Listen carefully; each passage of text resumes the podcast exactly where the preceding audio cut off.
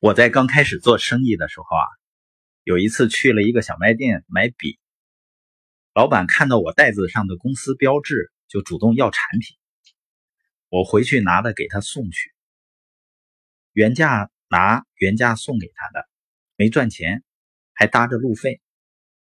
他给我产品钱时呢，我却很愧疚的接过钱，再也不敢见他了。你说这是啥脑子啊？为什么会有这样糟糕的念头呢？我想想，在我小时候看电影，有一个共同点，就是那些有钱的人都很坏，都是大坏蛋，也贼磕碜，长得。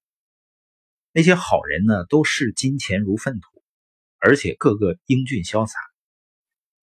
这种潜移默化的影响进入潜意识以后，我们就会不自觉的排斥金钱。我不知道你的金钱观念是在什么样的环境中形成的。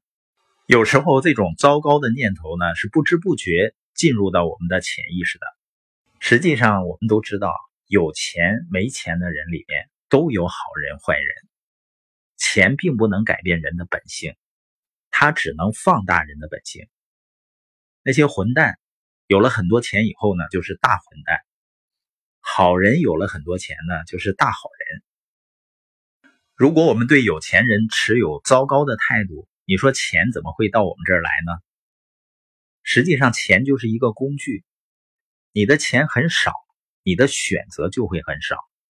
很多人一到节假日做旅游攻略，甚至提前两三个月，业余时间呢都在做攻略。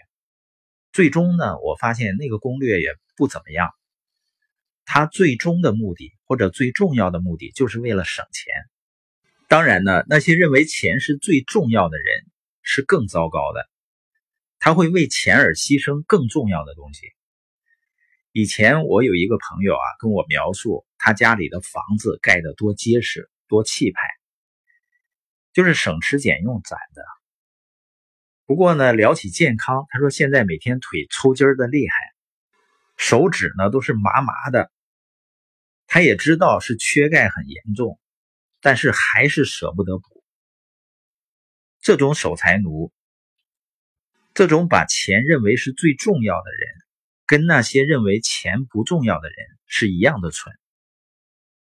你需要喜欢钱，但是不能胜过喜欢人。